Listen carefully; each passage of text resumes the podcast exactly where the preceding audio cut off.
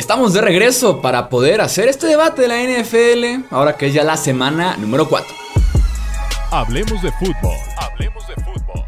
Noticias, análisis, opinión y debate de la NFL con el estilo de Hablemos de fútbol.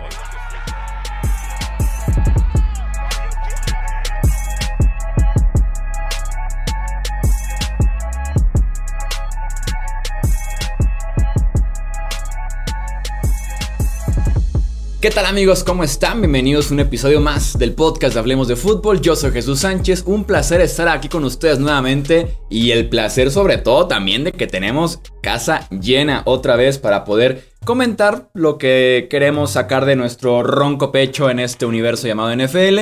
Le doy la bienvenida con mucho gusto al buen Wilmar Chávez. Bienvenido Wilmar, ¿cómo estás?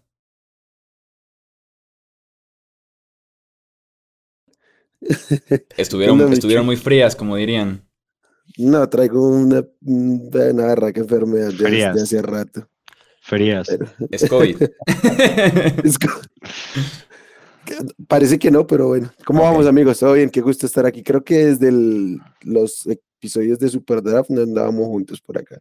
Ah, desde aquel episodio en el que tomé a Saquon Barkley el último pick global, ya me acordé. Sí, es cierto. Sí, eso era. Y se convirtió en el mejor corredor de la NFL. Eh, Alejandro Romo, ¿cómo estás? Bienvenido. Buenas noches, muchachos. ¿Todo bien? ¿Todo en orden? Eh, ahora sí, como, como dice Will, ¿no? O sea, desde, desde antes de que empezara la temporada no nos reuníamos y por primera vez estaremos los cuatro para, para platicar de, los sucesos importantes que han, que han pasado últimamente en la NFL. Y también el buen Pete Domínguez. Pete, ¿cómo estás? ¿Qué pasa, Chuy, muchachos? Pues sí, vamos a platicar de Javonte Williams, un episodio homenaje a todo el auditorio. Gracias por, vamos a hacer una oda a la carrera de Javonte Williams. Fue un gran año y cuatro partidos los que pudo jugar. Entonces aquí vamos a estar desglosando todo lo que pudo haber sido Javonte Williams. Cada vez se ve mejor ese pick de Saquon Barkley. Pero bueno, este... ahí vas, ahí vas. Es, en serio, es en serio. años. Pues por lo menos va a jugar 12 partidos más por lo casi que Javonte Williams y todos salen. En 5 años no. Por lo menos. Si se rompe el domingo, ya no. Te da falta que conquistes a Con Barkley también en el territorio europeo ya para que ya me digan que fue el mejor pick del draft.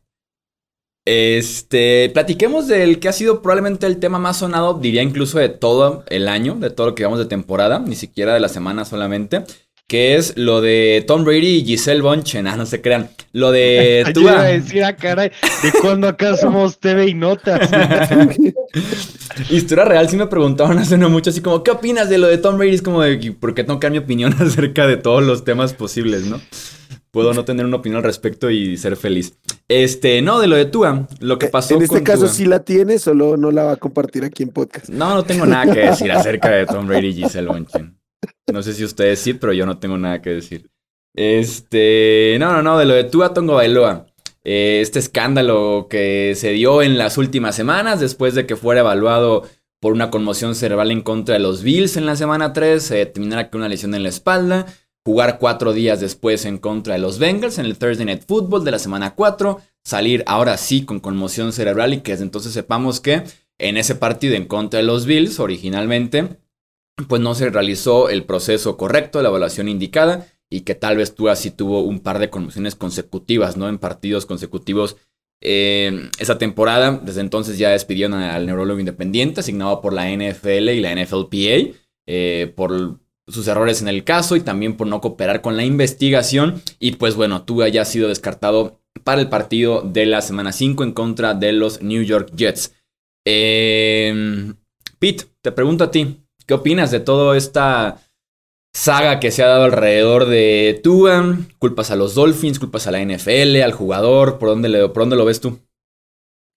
Culpo a la liga, a la liga porque finalmente ellos son los encargados de establecer los protocolos.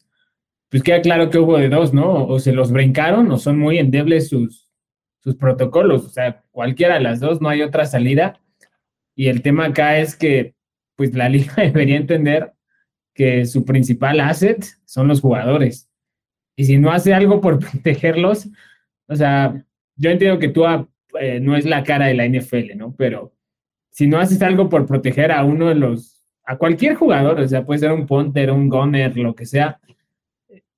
O sea, ¿qué, ¿qué, imagen das tú como empresa, no? Es como aquellas que en plena pandemia obligaban a sus trabajadores a ir y sin medidas y tal, o sea, es una pésima imagen de la liga. Eh, agradezco que hayan tomado reacción relativamente rápido con esto del despido. Eh, parece que quieren dar una conclusión antes de que empiece esta semana 5, antes del domingo pero tienen que, tienen que mejorar los protocolos, si no, o sea, toda la gente que, los testimonios que hablan del CTI van a continuar y eso habla muy mal de una empresa multimillonaria. Yo creo que una parte clave también en esto, el tema de los protocolos, es lo que se va o que parece que se va a implementar a partir de la semana 5, ¿no? Que cualquier jugador que sea evaluado por una posible conmoción ya está descartado, o sea, ya no existe la presión de darle luz verde para que si alcanza a regresar a jugar en ese mismo partido simplemente por ser evaluado, ya estás fuera.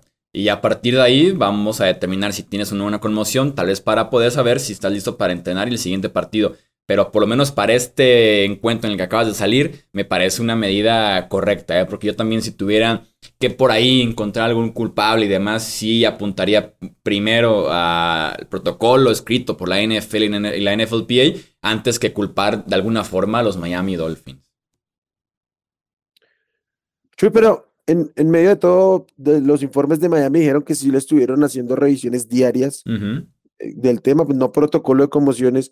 Entonces creo que también queda un poco en entredicho el equipo sobre cómo manejaron la situación y al menos el hecho de forzar un poco su, su, su no sé, su reingreso, porque finalmente, pues, sí el reingreso, es que la situación en Búfalo ese día fue demasiado evidente como para que tú fuerces a la persona. Y luego el jugar en semana corta y todo. Ah, yo entiendo que, que pues se despida a la persona, pero no sé si queda en el aire una sensación de, de chivo expiatorio, de que sí es la persona, la, la, primera persona responsable, pero como que, listo, fue culpa de este tipo que nadie conoce, que, que ¿Por cuántos filtros, no? ¿Por cuántos filtros debió haber pasado como para poder jugar cuatro días después? Y, y, que, digamos, o sea, al momento, digo, me parece, el día de mañana se supone que van a dar un veredicto antes del Thursday Night Football sobre qué, sobre cuáles son las conclusiones de esta investigación y si van a penalizar a alguien o no. Pero lo que dice Wilmar es muy cierto. O sea, si un doctor pudo tener un, eh, pudo tener una decisión mala, pudo no notar, pudo no sé, tener un mal día y no estar al 100 como para poder determinar que Tua tenía eh, síntomas de, de, de, una conmoción cerebral. Pero ¿por qué queda en las manos de él y no del equipo? ¿Por qué se reportó como una, como una lesión de espalda? Eso es a mí lo que más me molesta de todo esto. O sea, de cómo quieren ver la cara de tontos a a los aficionados, al resto de los equipos, o sea, a todos. Creo yo que vimos que se golpeó la cabeza y de la manera en la que se desvaneció en el partido contra los Bills eran síntomas 100% de una conmoción. Dejarlo en el partido fue un error gravísimo. Pero a mí lo que me parece todavía un peor error es que después de haber pasado por los supuestos doctores, que si según esto este, era una lesión de espalda, ¿por qué se tenía que checar lo de la conmoción, no?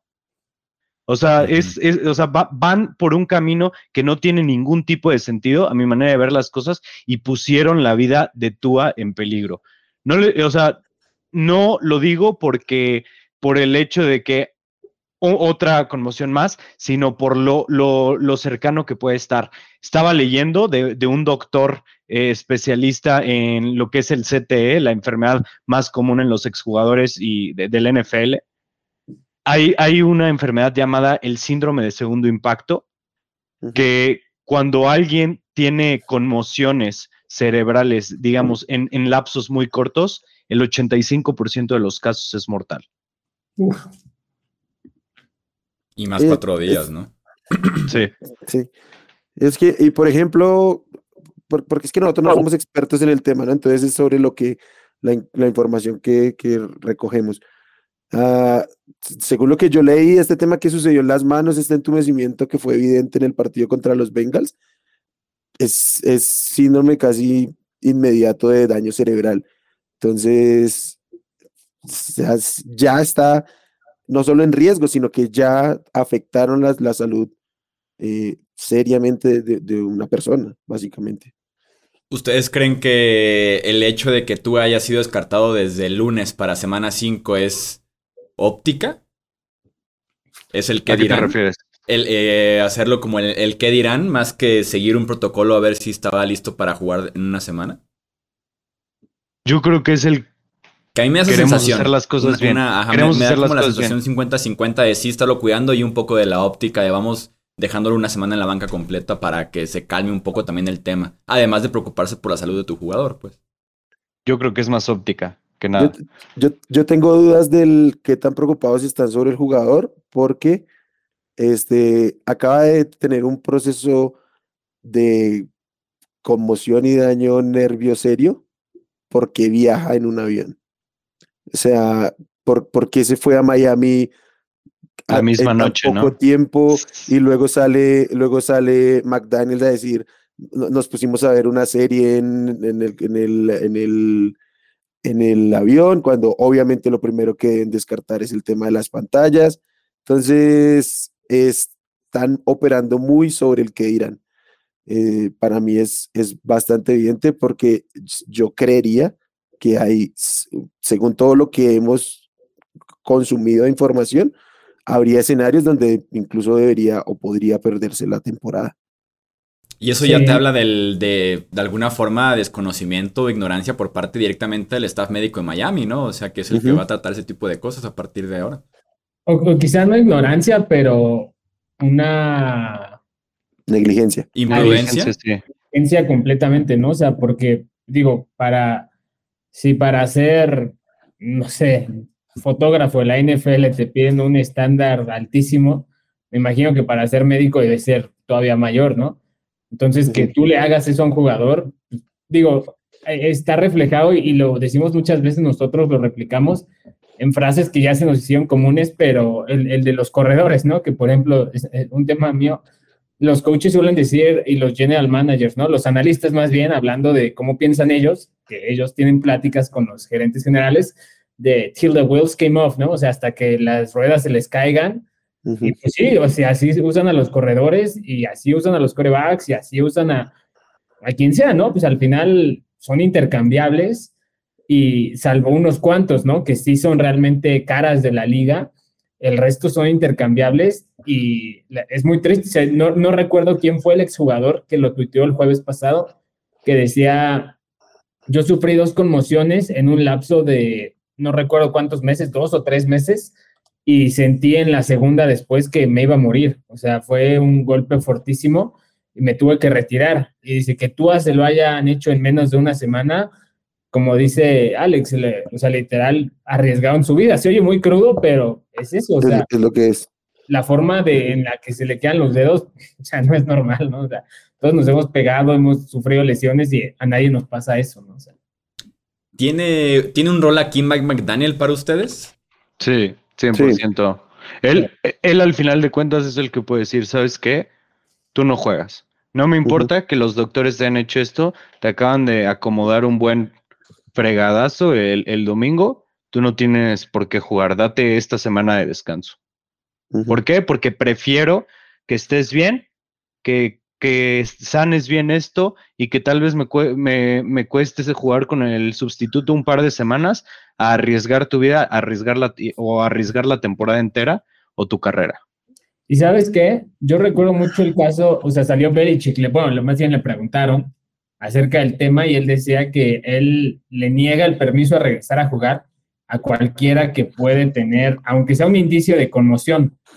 Y al principio, pues es fácil decir, ah, pues todos van a salir a decir eso, pero yo recuerdo, y seguramente ustedes también, aquel juego, eh, una final de conferencia, Jaguars contra Patriots, que Gronk sale conmocionado, bueno, un golpe, y yo recuerdo que sí lo vi con intención de regresar y Gronk no regresó el partido. No volvió. Una final de conferencia, sí. Brady con Amendola y, y los Pats avanzan a Super Bowl, pero Gronk no regresó al partido y estaba en juego en ese momento iban perdiendo los Pats y, y, era con la super defensa de los Jaguars, o sea, y Gronk era jugador, jugador 2 y jugador 3.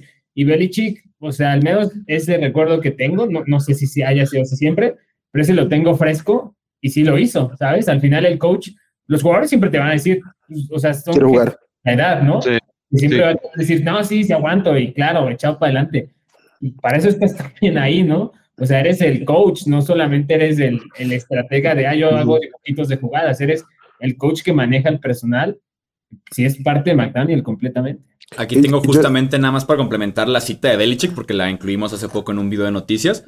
Y dice, le preguntó a Nabil Belichick si alguna vez en su carrera ha sacado a algún jugador del partido tras un golpe en la cabeza, incluso si los doctores le dicen que no tiene una conmoción cerebral, y respondió, definitivamente lo he hecho, claro. Si veo que un jugador no está funcionando adecuadamente, que por alguna razón no fue identificado como conmoción, definitivamente lo saco del partido. Lo he hecho, no recientemente, pero sí en algunos momentos de mi carrera.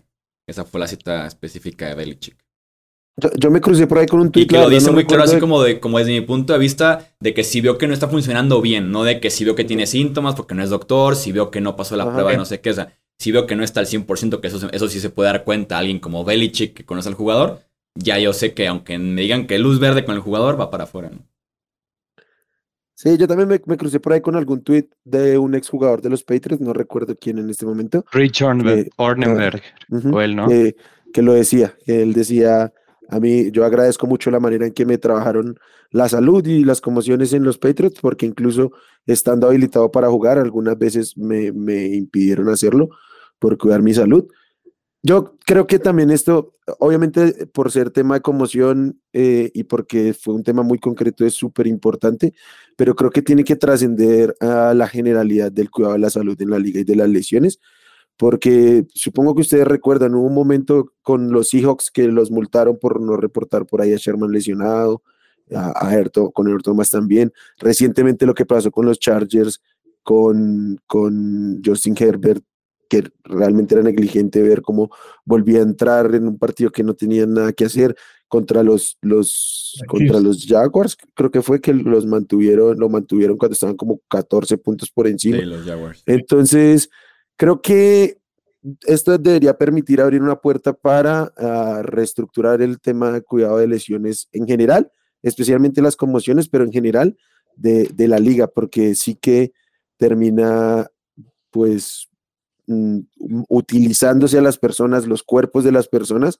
a, a costa de un espectáculo sin el más mínimo cuidado y respeto por ellos mismos. ¿Sabes cuál es el problema que yo veo ahí? Que la asociación de jugadores, a mi punto de vista, perdió su ventana de oportunidad más grande que tuvo el año pasado, cuando se estaba negociando el nuevo contrato, tanto con televisoras como con ellos, y que lograron el deal de, ok, me reduces un juego de pretemporada, me- menos castigos, menos multas. Lo de la marihuana y demás.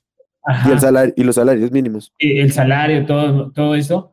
Yo personalmente pensé que algo que tenían que hacer sí o sí era uno, buscar un mejor contrato para los novatos, por el caso de los corredores, ¿no? Que es lo que acabamos de decir. Un corredor de primera ronda, con Barkley, lo usa cinco años, ya no te sirve, le reventaste las rodillas y el tipo cobró 18 millones de dólares en su carrera, que fue muy bueno Muy poco, muy Eh, poco, 18 para lo que millones. puede explotar. O sea, no, no, Tal no, no. No, sí, para, para jugador sí, para jugador sí, entiendo. O sea, para el jugador que literal va a dejar sus rodillas, y, o sea, si Batistuta, un jugador de fútbol soccer, decía que cuando se retiró sentía que se quería cortar las piernas y a Batistuta no le pegaban con casco y no le doblaban, imagínate unos corredores, ¿no? De, de NFL.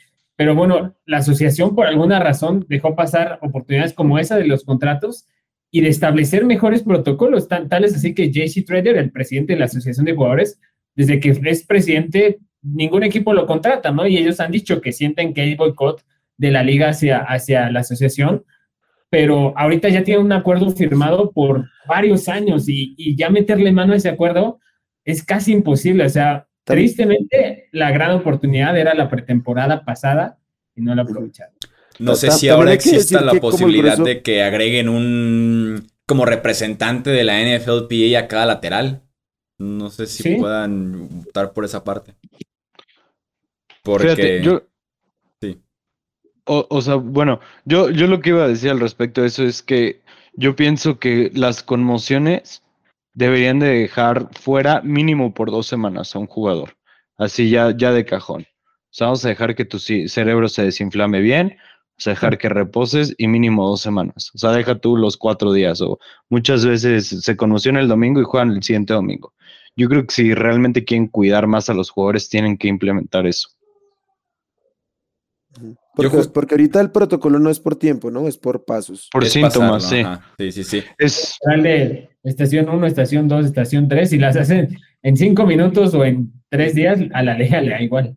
Sí, que por lo menos de los jugadores de etiqueta grande, que es los que tenemos un poco más el reporte a lo largo de la semana, diría que son pocos los que se pierden el siguiente partido. Creo que como para el jueves, viernes, que siempre tenemos el reporte de está liberado, ¿no? Son casos en los que sí se pueden perder uno o dos o tres partidos un mes completo, o incluso van a IR con conmoción y demás, pero eso diría que son contados. Yo lo que proponía el otro día, cuando recién pasó el Thursday Night en un podcast, eh, tanto lo que decíamos de que mm, en cuanto entres al protocolo, en cuanto te hagan la prueba, de que haya evidencia en video de que fue un golpe a la cabeza y te hagan la prueba, estés descartado para el partido.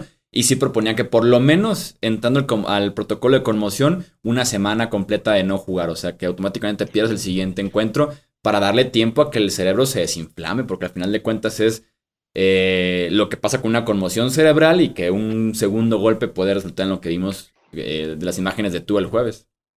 Y sabes que también es, frenar a los jugadores, ¿no? Porque finalmente hay muchos de ellos, como decimos, los, los de etiqueta grande los conocemos todos, pero hay muchos de ellos que se juegan la chamba cada temporada, cada partido, ¿sabes? O sea, si, no sé si un linebacker este, de repente, o sea, apenas le están dando snaps y se pierde un juego por conmoción, entra un novato y lo hace muy bien, eh, pues ese linebacker, ¿dónde queda, no? Y ellos obviamente tienen este impulso de, no, pues yo quiero seguir para, pues para mejorar o para conseguir un mejor contrato. Al final es dinero, o sea, no juegan por amor al arte, ¿no? Juegan porque les pagan millones de dólares.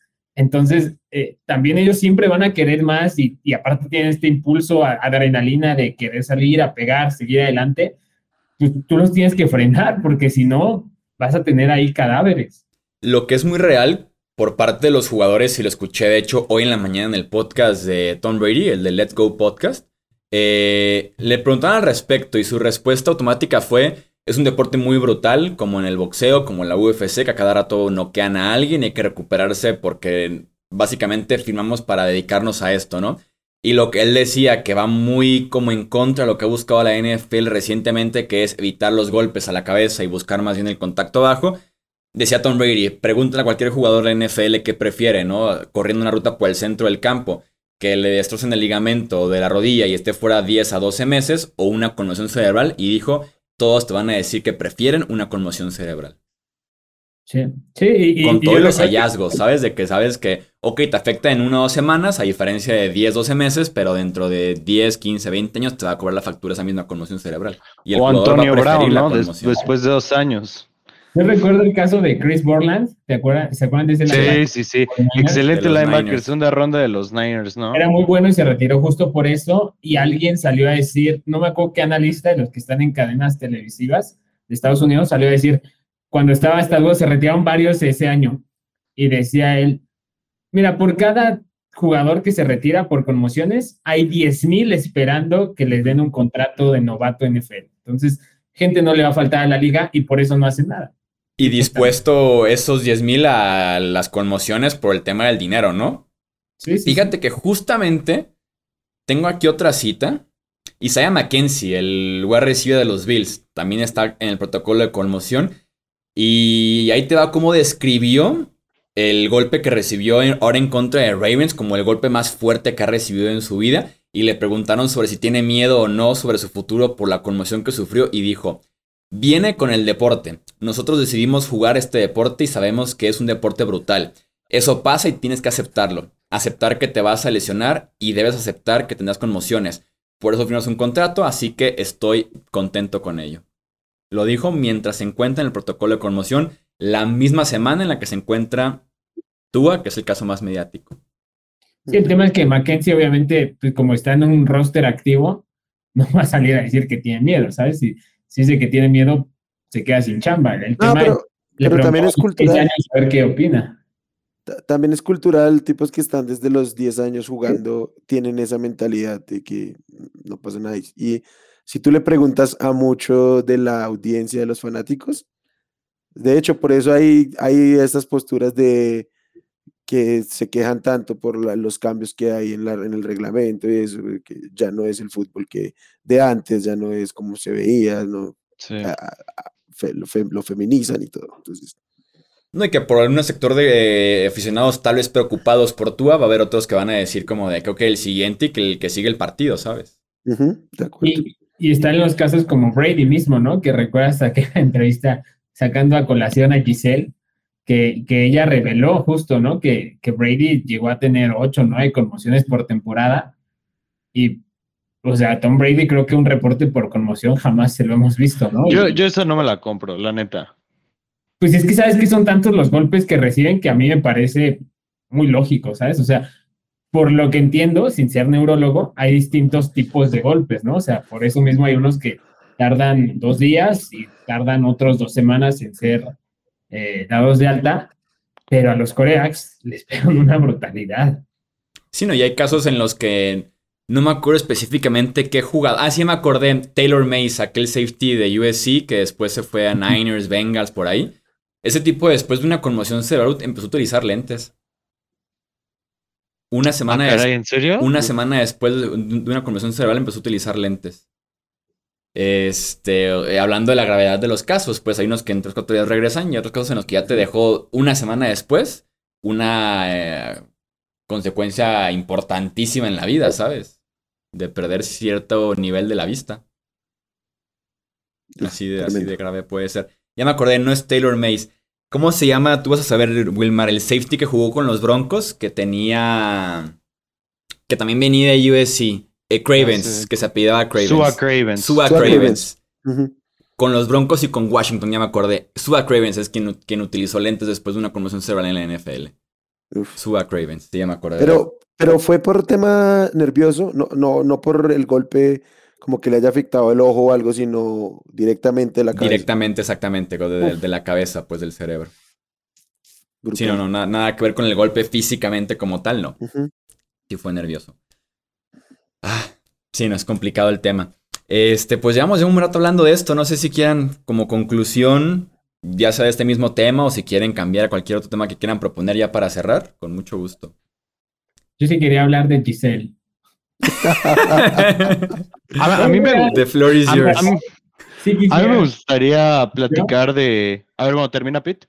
Nada más, o sea, yo no tengo una opinión de la relación, pero creo que a veces perdemos de vista que los jugadores son humanos y que todo lo que les pasa a su alrededor afecta su rendimiento entrenando en el campo, tal. Y si esos rumores que hablan de, del tal y divorcio, súmale eso, súmale la línea ofensiva, súmale no Gronk, súmale eh, Godwin lastimado, súmale Evans eh, suspendido, ¿no? Súmale un Cole Beasley con ganas de retirarse que te lo firman un día, ¿no? Eh, si creo que ahí está la razón por la que Brady no se ha visto, obviamente no es un mal coreback, pero por la que no hemos visto su mejor versión. Y, creo que es válida la pregunta, igual que Ross Wilson, ¿no? Si, si va a regresar esa mejor versión, ¿no? Porque los temas personales, hay gente que Patrick Willis decidió cortar su carrera por un tema personal, bueno, más de fe, pero estaba ligado a su familia y, quiso dedicarse a su fe y a su familia. Y esos temas son humanos, obviamente les afecta todo eso. Entonces, Ross Wilson no sé si regresará a su mejor nivel. Tom Brady, no sé si este finalmente haya sido el, tema que acabó o, bueno, que lo hará lucir un poco más mortal, pero, pero creo que e, ese Tampa Bay del que los cuatro estábamos conscientes de que iba a dominar y arrasar y que pues, realmente no lo hemos visto, por, en gran parte por la ofensiva, en parte todo eso puede ser por este tipo de razones. Sí, y que, a todo mundo afecta ¿no? en el trabajo cualquier tema familiar, y más cuando Brady tienes una profesión tan exigente en ese aspecto mental y físico, pero también que es tan pegado a la familia, pues claro que va a tener una afectación muy importante en él. Y sí pudiera ser, que recordemos de que la última temporada de Brady, que sí estaba lesionado del hombro, del dedo de la mano, sin Chris Godwin, sin Gronk y demás, cambio de head coach y lo que quieras, y que venía con un aspecto familiar fuerte, personal, que lo afectó. Sí, sí, sí, que lo, que lo afectó al final de cuentas. Yo lo que les quería. Ah. Dime, dime, Romo. Eh, bueno, te- termina con esto y ya hablo de algo. que Ah, no, no. Ya no era de Giselle ni de Brady. Ah, gracias a Dios. Así que dale. me, per- me perdieron, disculpen. Eh, que- quería platicar acerca de Cooper Rush, Dak Prescott. Mm, iba por ahí yo también. Ah, sí, o sea, miren, yo creo que no hay nadie que, digamos, en cuanto a nivel de juego, en este momento podamos considerar que Cooper Rush es mejor a Dak Prescott, ¿no? Yo creo que na- nadie se atrevería a, Sí a decir algo ¿eh? por el... Ya, es, es, es hater. Son haters. Cowboys. O sea, sí, pero son haters de Dak. Ah, claro. Pero lo que sí puedo decir es, por lo que cobra Dak, probablemente Cooper Rush No. esté en una mejor posición de poder ser un quarterback que pudiera ganar algo con Dallas que Dak, por el hecho de que no cobra 40 millones. Me perdiste cuando utilizaste el verbo ganar. Porque no deja de ser un tipo extremadamente limitado como para ganar algo. Yo Bueno, como pues lo yo como, yo como lo quería, pero es que no, la historia es diferente. No compares un cuarta ronda y que da que era competitivo en Mississippi State con un Cooper Rush que estaba en el Practice Squad hace cinco años. Y que rebotó de Cowboys a Giants y que fue cortado por los Cowboys hace un mes y que nadie lo reclamó en la NFL y que regresó a Dallas de milagro y que ahora sí está iniciando. O sea, creo que sí hay bacha de talento y de potencial y de nombre importante entre Dak. Prescott como novato y Cooper Rush Practice Sí. Squad 2017. Yo más bien la pregunta sería, como son Dallas de reactivos y demás, es como a partir de qué récord, ignorando el hecho de que Dak pudiera regresar antes de que llegue Cooper Rush a ese récord, pero a partir de qué récord de invicto Cooper Rush, ¿ustedes creen que realmente se plantearían la pregunta de, ¿y si seguimos con él? Ahorita va 3-0 en el 8-0. año. 8-0. Está, está jodido Dak porque este, este domingo no juega. Parece que regresa al, al que, querían al que jugara. seguía. Que querían que jugara. El discurso de los Cowboys cambió drásticamente. Cambió de un push para semana 4, push semana 5 y ahorita es como un no puede agarrar bien la bola. No, puedo- ajá, es lo Ya no, es- ya decir, no es puedo semana agarrarle 6, la mano. ya no es semana 6, ya es un es que no puedo agarrar bien la bola. porque desde el principio decían quizás semana 8 Ujú. y de repente gana un juego Cooper Rush. Eh, y luego, después del de Giants, o sea, cuando ya van, se ponen 2-1, es cuando sale Jerry a hacer el incendio, que literal dice, sí me gustaría tener la controversia, eh, y luego sale con la estupidez de que Cooper Rush tiene pinta de coreback top en la liga, Sí. y ahí es donde el siguiente discurso es, Dak está apurando para la semana 5, ¿no? O sea, habían empezado desde semana 8 y de repente ya está apurando para semana 5. Sí, el Y yo lo que decía es que Dak está jodido es porque este domingo juegan con, con los Rams, ¿no? Sí. Probable que lo pierdan, en una de estas lo ganan, quién sabe. Uy, pues están fatal también los Rams. Sí, el tema es que Dak, si regresa a la que sigue, sería contra Eagles. Eh, yo no veo una forma muy viable en la que Cowboys gane ese partido, con o sin Dak. Entonces, regresa Dak y regresa y pierde, el mundo se le va a ir encima. Entonces probablemente, eh, probablemente esperen y ya no, no, no salió como, como se esperaba. Se esperan a que Cooper Rush pierda con los Eagles y ya a iniciar Dak la semana siguiente. Porque no solo falta que Dak se recupere, sino falta que Dak entrene también y que se sienta bien una semana completa de entrenamientos. Entonces no sé si con esto de que ni siquiera puede agarrar el balón, que no va todavía a practicar y demás, sigue con el grupo de rehabilitación. Yo semana 6 tampoco incluso la podría ver entonces ya. Lo bueno es que ahí se acaba el, el escenario en que has puesto el invicto, ¿no? Ok, entonces se las Eh. planteo de la siguiente forma. Cooper Rush le gana a los Rams este domingo, que creo yo que es probable. Incluso me imagino que Dallas debe ser favorito en las apuestas. Después del... No, no es de- fa- no es favorito. No, no es favorito, pero, pero hay- yo también veo un escenario donde lo gane. Ok, entonces, lo ganan los Cowboys a los Rams, actual Ah, campeón. ¿no? Rams menos 5.5. Órale, es bastante, ¿eh? Sí. Sí, Eh, para mí sí, esa Cow- Cow- defensa Cowboys más 5 más 5.5 all day, ¿eh? Está sexy el ese más Es- 5.5. Claro. Y claro. aparte el partido es a las 3.25, o sea, va, va a ser el partido más visto del mes de octubre probablemente en toda la NFL, ¿no? ¿Dónde es? En, En, las- en, en Los Ángeles. en Los Ángeles. O sea, sucursal Yo sí- de Cowboys va a ser básicamente. Ese Yo sí la veo difícil. Yo sí la Ganan veo los difícil. Cowboys, ganan los Cowboys. Y le dicen lo mismo discurso de no está al 100% Dak y vamos a aventar a Cooper Rush a que pierda en contra de Philly y que Dak regrese al 100%, ¿no? Y regrese con la emoción de que ya perdió Cooper Rush, volvamos a la realidad de Dak, ¿no? Y Cooper Rush le gana a Filadelfia. No, cállate. ¿Qué pasaría? ¿Qué pasaría? Ah, eso no va a pasar. ¿Qué pasaría? Está, ¿Qué ¿Estás pasaría? sumido en una espiral Bueno. de, de irrealidades? ¿Qué pasaría? Es que, o sea, yo realmente digo, no puede pasar, pero sé que yo soy bandera abanderado del pensamiento. En los divisionales no importa que Rams venga 14 Perrísimo. y Sí. Seahawks venga 0-14, pueden tumbarlos. O sea, sí, No, sí, y- y- Y los Niners son los papás de, de los Rams. O sea, bien sabido. Les ganaron el, el juego de campeonato los Rams, pero antes de eso, ¿qué? ¿Seis partidos Seis. consecutivos? Sí, y- están y Seattle- 7-0. Y Seattle es hijo de, y Seattle es papá de San Francisco, ¿no? O sea, se sabe, en los divisionales pasan cosas rarísimas. Sí. Yo voy, yo voy el- con los Cowboys este domingo, es, lo, es todo lo que sé. En el escenario de que ganen los Cowboys los siguientes dos partidos, O sea, ¿en qué momento deja de ser talento y dinero contra la mano calientísima, sabes? oh, te voy a decir algo. Pues es que es lo que yo te decía y me dijiste que, que, que, te, que, que me perdiste, ¿no? O sea, yo te estaba diciendo, No, porque yo hablaste de ganar, hablaste de ganar, de, de ganar algo, o sea, de ganar un Super Bowl, de ganar un, un No, NFC, igual algo no un así. Super Bowl, pero, por ejemplo, quitando los 40, o, o no se pueden quitar los 40 millones que va a costar Dak, pero quitando una gran parte de eso, arreglando línea ofensiva, trayéndote otro receptor, más desarrollo y más juego Ya, de Cooper te lo Rush. porque no vale. O sea, si, si los Cowboys eh, cortan, porque no veo un equipo haciendo trades por Dak, la verdad. Pero si los Cowboys cortan a Dak, ¿No? tienen en dinero muerto los próximos dos años más de 50 millones de dólares. Entonces, o sea, eso podría Sí. ser hasta el 2024, a menos que alguien haga un trade por Dak. Pero estamos hablando de un Dak que no está sano.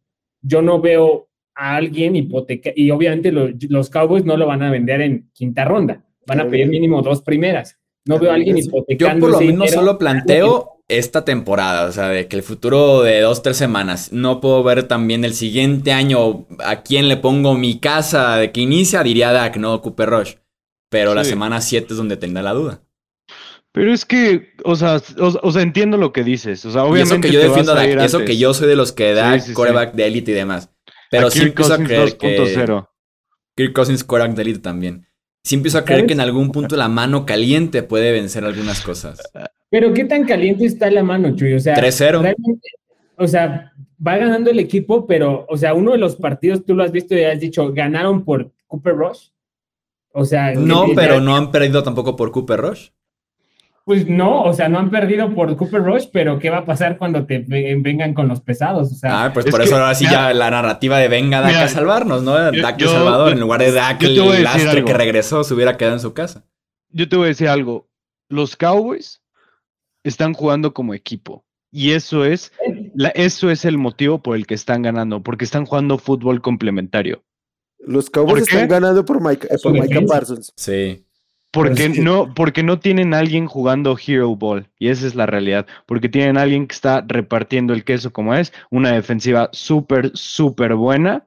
Que yo creo que honestamente no, no, no pensábamos que, que vinieran a- a- al nivel que vienen este año. Pero lo importante es que se está distribuyendo bien ofensivamente. No se está jugando a ser el héroe. Y están haciendo las cosas bien, sin errores. O sea, yo no, yo no creo en lo particular que como tal este Cooper Rush sea, o sea, no, no es que no crea, estoy seguro de que no es un mejor quarterback que Dak Prescott. Pero están ganando con él. Yo tal Y vez eso lo es que, algo te- muy lo- importante. lo que puede No. complementar tu comentario es que Kellen Moore tal vez es un mejor coordinador ofensivo con Cooper Rush por sentir el hecho de repartir mejor las cosas, un juego un poquito más complementario, a diferencia del Kellen Moore con Dak. Eso te lo podría comprar bastante. Sí, Te voy a decir dos cosas. Una, lo quiero ver con, lo quiero ver contra una defensa élite, o sea, que sería la de Eagles, Ajá. donde literal le tiene que ganar, donde ya el play calling ya afecta mucho menos y ya dependes muchísimo más del coreback. Entonces, primero lo quiero ver contra una defensa élite. Y luego todo esto se va a caer si el domingo si el domingo pierden, ¿no? Estamos de acuerdo. Entonces, ya, Sí. se acabó. O sea, Ah, el domingo pierden y 100% Dak juega contra Eagles. La siguiente derrota para mí es la que acaba con Cooper Rush, la narrativa tal, y, y ya. Sí, o sea, la derrota O sea, el son las tiempo- 12 para Cenicienta Cooper Rush. O sea, el, el, el tiempo de, de vida de titular de Cooper Rush está- es hasta su primera derrota. Yo Sí. estoy de acuerdo, sí. Sí. Porque si te das cuenta, yo como lo planteo es qué récord de invicto debe tener Cooper Rush para mantenerse. Pero en cuanto pierde el invicto, el- la cenicienta, se- acabó la cenicienta, se acabó el cuento. O O sea, si, se, va- si se va 8-0, ¿crees que lo dejen o no? Yo incluso te digo que me plantearé la pregunta si le gana a Rams e Eagles. Ya me empezaría a plantear la pregunta de si lo hacen o no. No que yo dude de eso, porque Wilmer se está riendo de mí desde hace rato, sino que yo creo que Jerry Jones y Mike McCarthy son capaces de. ¿Te, puede- te puedes imaginar si Wilmar hubiera estado haciendo un podcast en el 2001 así, no, como Tom Brady sobre Drew Bledsoe, no, ¿cómo crees? En cuanto esté, en cuanto esté saludable, de vuelta, de vuelta a Bledsoe. Misma no, situación. pero Brady mostraba cositas, o sea, te mostraba algo, o sea, Brady jugaba menos de lo que jugaba en el 2001 de lo que jugaba Rush ahorita. Velo. Yo me siento, en, no me me- siento, me siento en, en una discusión narniana o de la Tierra Media, una cosa absolutamente irreal. Entonces, nada, es- este lo, lo van a tener ahí, cuando, o sea, cuando Dak, cuando sientan que Dak está para jugar, va a jugar y, y ya, o sea, no, no hay manera.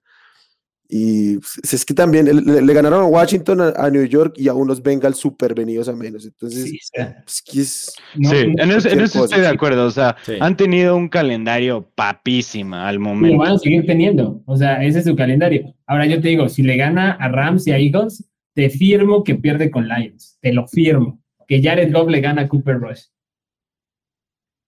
O sea, es ya cantadito. Esas son de las que no fallan. Ganas dos juegos así. Cosas más raras han pasado en Dallas. A los, a, ¿Quiere? los a los Lions hay que meterle 40 puntos para ganarle, ¿eh? Entonces, No, no Ojo, vieron que- Lo mismo pasó así, con. la lo- eh, decían uno, de Drew lo- Bledsoe y de Tom Brady. Pasó con Drew Bledsoe y Tony Romo. Sí. Drew Bledsoe era la super mega estrella de Dallas. No como quarterback en la NFL ya, pero sí era la superestrella de Dallas. Sí. Y Tony Romo era el don nadie.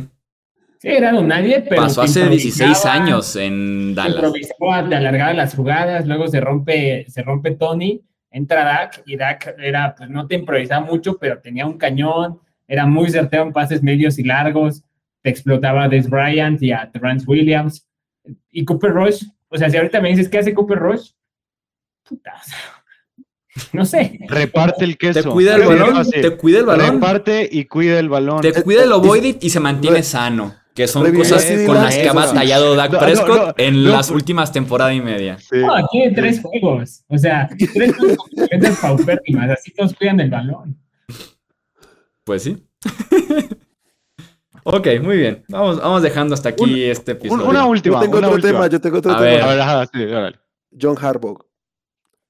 Oh. Porque yo estoy de acuerdo con que se haya jugado esa cuarta Ah, oportunidad. yo también. Estoy no. súper de acuerdo. No, no, Este, no no- tiene ningún sentido, o sea, no cambia absolutamente nada la situación de juego, defender un gol de campo a defender un gol de campo. Tan sencillo como eso, contra la superofensiva de los Bills. Si tienes una oportunidad de ponerte encima por un touchdown a cuatro yardas, eh, es, es más fácil convertir esas cuatro yardas que parar a la ofensiva de los Bills. To- De aquí to- todas las veces, de 10-10. Yo también estoy, estoy de acuerdo con Wilmar y yo soy bastante Team Analytics, complementando con que se necesita con un buen play calling. Pero, pues hay ahorita miles de datos que te arrojan la probabilidad de ganar un partido dependiendo la decisión que vas a tomar. El 90% en el cuarto cuarto, si es un partido cerrado, te sugiere que vayas por lo que te acerca más al touchdown, precisamente por lo que dice Wilmar. Eh, es más fácil defender una ventaja que ya es amplia a estar jugando a poco a poquito. Ahora tiene que venir complementada de una buena decisión de jugada llamada, que creo que quizá pudo haber sido el error. Ahora, los Ravens van 2-2 y llevan 14 segundos eh, de desventaja en, en- en sus partidos. O sea, ha sido muy fortuito lo que les ha pasado, pero no, o sea, e, esa mentalidad de toma los puntos es de los 80. yo soy de los que va por la pues cuarta oportunidad 10 de 10 veces. En este caso yo hubiera pateado el gol de campo, porque sí entiendo el punto de que vas a defender lo mismo, tres, el gol de campo, pero es muy diferente defender el gol de campo y perder a defender el gol de campo y ir tiempo extra. Y quedaba un mundo de partido, quedaban cuatro minutos. yo, te pregunto, yo, hubiera pateado. Y, yo, yo de todo eso prefiero tener a Josh Allen en la banca. ¿Qué me da la posibilidad de tener a Josh Allen más tiempo en la banca? Jugármela. No, porque al final de cuentas también vas a perder para el balón, jugándotela o perdiendo el gol de campo. O sea, Josh Allen va a entrar. Ah, bueno, o sea, jugándotela, obviamente, esperando que vas a tener una buena llamada, ¿no? O sea. Y que la llamada no fue mala, la mar fue. La mar no vio al wide receiver abierto. No, yo, yo discrepo, no, más allá que no lo haya visto, cuando estuvo solo Duvernay, él iba hacia atrás. O sea, nunca tuvo un pase posible. Yo creo que hay más virtud de la línea defensiva de los Bills y un poco mal actuar de la ofensiva de, la línea ofensiva de los Bills que la Mar, porque él va hacia atrás y ya lo yo creo que el error es que cuando ya se vio que no podía sacar la jugada, debió sacar el valor del, campo, quedarse a cuatro yardas y no regalar, o pues no dar la oportunidad de, sacar. A ver, a ver, a ver yo, yo quiero hablar algo 100% de, de John Harbaugh. Digo, se la jugó, no le salió, ni modo perdieron. Digo, al final de cuentas, pues se arriesgó, ¿no? O sea, quiso jugarla bien, no importa. Pero, ¿qué está pasando con que las dos derrotas que tienen los Ravens han sido, o sea, han sido realmente cosas humillantes en la segunda mitad? Estaba viendo la estadística. Antes del partido contra Miami, equipos entrando al cuarto cuarto con, con ventaja de 21 más puntos, 711 ganados, 0 perdidos. Los Dolphins fueron el primer equipo en remontar 21 puntos en el cuarto cuarto. Es decir, 21 puntos en el, en el cuarto cuarto. Y eso se me hace bastante, bastante preocupante para los Ravens. Y digo, una vez te puede pasar, ¿no? Pero que te pase dos semanas después cuando vas arriba, ¿cuánto? ¿17 puntos en la primera mitad? ¿Sí van sí. 23? 23, 23 sí. Muy preocupante, ¿no? De parte de la defensiva, de parte de la ofensiva y de parte del equipo de cocheo. O sea, no te pueden hacer eso en dos, o sea, dos veces en tres semanas. Y la defensiva secundaria lleva dos temporadas, bueno, una temporada y cuatro semanas, lamentable. ¿eh? O sea, sí ha habido lesiones y demás, pero incluso con Marlon Humphrey, Marcus Peters ahí, eh, Bengals, Dolphins, Bills recientemente les han pasado por encima feo. Aunque habían jugado bien la primera parte, ¿no? Hasta, hasta la, mitad de tiempo todos habían jugado bien en la defensiva. Creo que mucho tiene que ver el play calling que estuvo mandando Roman en la segunda parte. O sea, se, sienten arriba y es muy común en los Ravens. Están arriba y empiezan a correr y a correr y a correr. Eh, sea con Lamar o con los running backs, porque Lamar corrió mucho en la segunda parte y lo hizo bien, pues es súper talentoso corriendo, pero llega un punto donde si no anotas y el otro equipo, se los Ravens en algún momento, los, Bills en algún momento van a apretar y te van a anotar, si sabe. También no da feo, güey, tiene mucho coraje, dejó, falló dos tacleos clarísimos sobre Josh Allen y luego va y taclea a Singletary para que no anotara y negarles la oportunidad de. De, esa de Owe, yo también lo estaba crucificando y fue, creo, Alias Campbell que subió un tweet en el que se ve que iba por el fumble y que Real estuvo súper cerca de provocarlo Owe, que digo, yo también lo voy a dejar anotar, pero ya cuando ves esa imagen dices, ah, ok, o sea, ya no, ya no se ve como el imbécil que lo tacleó. O sea, y por ahí, sí, y por ahí alguien reveló que la instrucción, la instrucción del staff de coacheo era o, o canote o, si ven la oportunidad de un fumble, busquen el fumble. Y, sí estuvo cerca el fumble. Estuvo muy cerca, ¿eh? porque los compañeros lo querían liquidar ahí en, el momento. Sí, que digo, también como dónde está la línea entre eh, dónde sí puedo hacer el fumble, pero tampoco taclearlo, ¿no? O sea, la, instrucción se me hace... Y, si, y si no lo consigues, eh, empújalo, mételo tú al touchdown y danos otra oportunidad, una cosa así. Que también es muy real que Devin Singletary se sentara en la yarda 1 que yo no creo que fuera a suceder, iba bien. Yo, tampoco, pero, pero sí, ese, ese, esa toma sí me cambió la perspectiva de, oh, güey, ahora, el tema de, de, esto que decían, sí, la defensa preocupa mucho, porque yo no pensé que a una defensa de los Ravens les hicieras tantos puntos en semanas consecutivas, y, y, yo uso mucho este término pues, como en el béisbol, ¿no? El cerrador. Necesitas esos cerradores en un equipo NFL, esos Nick Bosa, TJ Watt, Micah Parsons, incluso Trevon Diggs, ¿no? O sea, gente que cuando el juego está en lumbre, te, hace una jugada grande en la defensiva. En este momento en los Ravens, o sea, yo sé que Marcus Peters tiene talento, eh, eh, Marcus Williams también, pero no veo un closer élite, ¿sabes? O sea, no veo a alguien que literal con el juego en la línea sepas que él, te va a hacer una jugada. Y, creo que eso puede ser la, la, diferencia cuando vengan los pesos pesados, como son los Bills, como serán los Chiefs en postemporada. A, mí me preocupa más la ofensiva en ese aspecto, porque digo, a la defensiva es normal, ¿no? Te empiezan a sacar eh, playbook completamente distinto, empiezas a jugar coberturas mucho más relajadas, empiezas a jugar mucho más prevent, que digo, al parecer eso no lo hicieron contra Miami, pero eh, es normal, ¿no? O sea, cuando vas con una ventaja tan amplia, es normal que la defensiva afloje. Lo que no es normal es que la ofensiva ya no ni siquiera meta las manos. Pero pues estamos hablando de que estaban a cuatro yardas de un touchdown, o sea, sí hay un punto en el que se relajan, pero cuando meten el pedal, o sea, la ofensiva tiene esa capacidad de reacción. O sea, a la ofensiva lo hemos visto producir. A la defensiva es un cuarto los que los ves jugar bien. Y estuvieron a cuatro yardas en el, en el cuarto down, porque eso era segunda y gol en yarda uno que no entiendo por qué no corren tres veces por dentro. Para mí eso es demasiado obvio. Muy ochentero y lo que quieras, pero pues son tres oportunidades con que tu línea ofensiva gane una, ya casi que ganaste el partido, pero pues... Sí, la ejecución al final de cuentas, ¿no? Y te evitas la cuarta oportunidad y la decisión y analíticas y demás. Que es lo, que decía Lamar, ¿no? De que ejecutamos mejor en segunda y tercera y, saca, y no, no había cuarta oportunidad para discutir aquí. Bueno, y, y, para la ofensiva de los Ravens se les hace aceptable un touchdown en, en, toda la segunda mitad en un partido de esta importancia? No, pero, o sea, ¿te acuerdas? Está jugando bien la defensiva de los Bills también y, estaba cayendo un diluvio. O sea, yo como que sí lo podría entender. Sí, o sea, y, pero sí cambió mucho el play call, ¿eh? Sí, no, O sea, creo que sí fue él. Le preguntaron a Harbaugh por un jugador en específico. No recuerdo quién fue. Según yo, fue Rashad Bateman.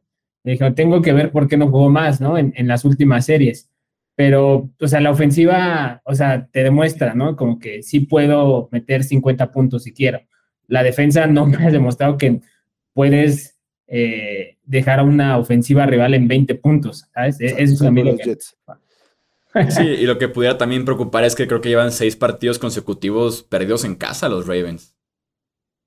Pero son Reyes de temporada. Desde la temporada pasada, desde la temporada pasada y el inicio de esta temporada que perdieron en contra de Dolphins y justamente de los Bills recientemente. Ah, tengamos fe. lo de la defensiva. Tengamos fe, van a, van, a, van a arreglar y van a cumplir nuestro pronóstico de Super Bowl. Ya sé. Híjole. Vamos a ver eso. de la Mar MVP no se me haría raro, porque está jugando a un nivel muy alto las primeras mitades, pero... Ah, yo, yo la temporada se termina ahorita y voto por Lamar MVP. Ah, ¿Sobre Jalen Hurts? Sí. Sí, claro. Sí, yo también, porque Jalen Lamar tiene mucha más injerencia en Baltimore que Jalen Hurts en Filadelfia. Exacto, o sea, Jalen Hurts necesitas buena línea, buenos corredores, súper buen play caller, dos wide receivers muy buenos y Lamar es como de, a ver, dame un target bueno y yo la armo. Ajá. Y una defensiva que se come no sé cuántos puntos. Cuando, cuando, vi a Chuy le pregunté, neta, buena onda, explícame. Me dijo, no hay explicación, somos lamarsexuales. no dije eso, no dije eso. no dije eso. no dije eso. Y, yo me pero y ahorita, pasando a la semana 5, después de dos, de dos partidos que tenían en la bolsa y los perdieron, y que sigan así de que la mar MVP 100% en, esto, en este punto de la temporada. No hay otra explicación más que la mar sexual. Lo que sí es muy real, fíjate que cada vez que estoy viendo el Red Zone aquí en mi casa y algo pasan de la mar, te lo juro que mi familia es en plan, ahí está tu Lamar, o ahí está tu, ahí está tu hombre, pura de esas. O sea, sí pasa algo con Lamar raro, pero tampoco respondí, soy Lamar sexual. Me acuerdo haberte dicho que era un sentimiento que no se puede explicar, pero tampoco Yo de dónde hubiera sacado ese término si no es de ti. ¿Sabes qué? Yo con Chubi y que también creo que comparto, eh, queremos defender a los que no valoran, porque yo también comparto mucho esta defensa por Dak que realmente lo pisotean más. o sea, es un bastante buen coreback. A mí no se me hace élite top 5, pero es un muy, muy buen coreback. Y es Kirk Cousins 2.0. Y, la, no, ¿de qué hablas? Y, la, y Lamar Jackson ya ganó un MVP, o sea, te lidera una liga en pases de touchdown, en pases rating, en AD odds, o sea, lo que sea. O sea, ¿qué más? La gente no sabe lanzar, no sabe lanzar, solo corre. Y dices, abre los malditos ojos, o sea, ojalá gane el MVP rompiendo el récord de Peyton Manning para que veas que Lamar es un gran coreback. Sí, yo sí comparto que es como el que más necesita Lamar para que lo aceptes. Y es por eso que la, la, neta sí es muy, muy perro. O sea, ver, lo que está haciendo sin receptores, sí estoy, sí estoy impactado. O sea, el surgimiento de Pero si tiene, si tiene receptores. Que es lo que hablábamos, eso sí me acuerdo que hablamos que estando aquí. Tiene a Mark Andrews, Rashad Bateman, Devin Duvernay, ya dio el paso hacia adelante. Bateman no es, no es muy Un quarterback normal en la NFL tiene dos buenos targets. Y aquí tienes a Bateman y a Mark Andrews. No, Duvernay es mejor que Bateman. La, no, no, no. la narrativa de que Lamar no tiene targets es súper mucho más productivo. ¿Pero qué ves los pues, domingos tú? ¿O, lo dices del mar en, el fantasy? O... No, hombre, lo pues productivo, lo productivo que ha sido este año. Rashad Pengan ha estado muy lastimado. Bueno, igual es eso, pero ha sido muy poco productivo. Y Duvernay ha estado haciendo jugadas en equipos especiales, ha sido el receptor uno de la mar estas cuatro semanas. Igual y sí, after the catch es mucho mejor eh, Rashad Bateman, en eso estoy de acuerdo, pero digo, los números no mienten, ¿no? Vamos a ver la diferencia de lo que ha estado eh, de, la historia entre Bateman y Duvernay esta temporada. El mismo equipo te lo está diciendo y por eso Duvernay está en equipos especiales. Sí, exactamente. ah, bueno, entonces Tyreek Hill, regresa a Ponce en Tyreek Hill regresa a Ponce en Miami. ¿Cada, cuánto? no, sé de dónde salió el, el que el que Duvernay tiene más targets que Rashad Bateman. Antonio Brown regresaba a Ponce para, para Steelers. Eso no te Muy seguido, muy seguido. No, no, no tiene más. E-, es una mentira. Beckham Jr., Patrick jugadores estrellas sí juegan equipos especiales. Antes de la no habitualmente como lo hace Duvernay en los, en los Ravens. Antes de la semana 5, Devin Duvernay tiene 13 targets. Rashad Bateman tiene 22. No sé de dónde sale que es el receptor favorito de Lamar. Devin Duvernay. Y lidiando con las coberturas, no como Devin Duvernay. Vamos a ver, vamos a ver. Pero ahí están, son datos, o sea. sí, yo también, yo, también, no lo voy a sacar. Lo que, lo que, mi conflicto con Bateman es que ha tenido cuántas, 11 recepciones, ¿no? ¿Cuántas ha tenido este Duvernay? También muy pocas. Eh, ¿Qué ha tenido? A ver. Mm. Devin Duvernay ha tenido 12 recepciones en 13 targets. Este Bateman ha tenido 11 recepciones en 23 targets. Bateman 243 yardas, Duvernay 172, Duvernay 3 touchdowns, Bateman 2 touchdowns, o sea, poquitas más yardas Bateman, un touchdown más Duvernay, una recepción más en 10 menos targets. ¿Y tú por qué crees que no, lo busca más? No, y seguramente Bateman enfrentando al cornerback número 1 y Duvernay enfrentando al cornerback número 3.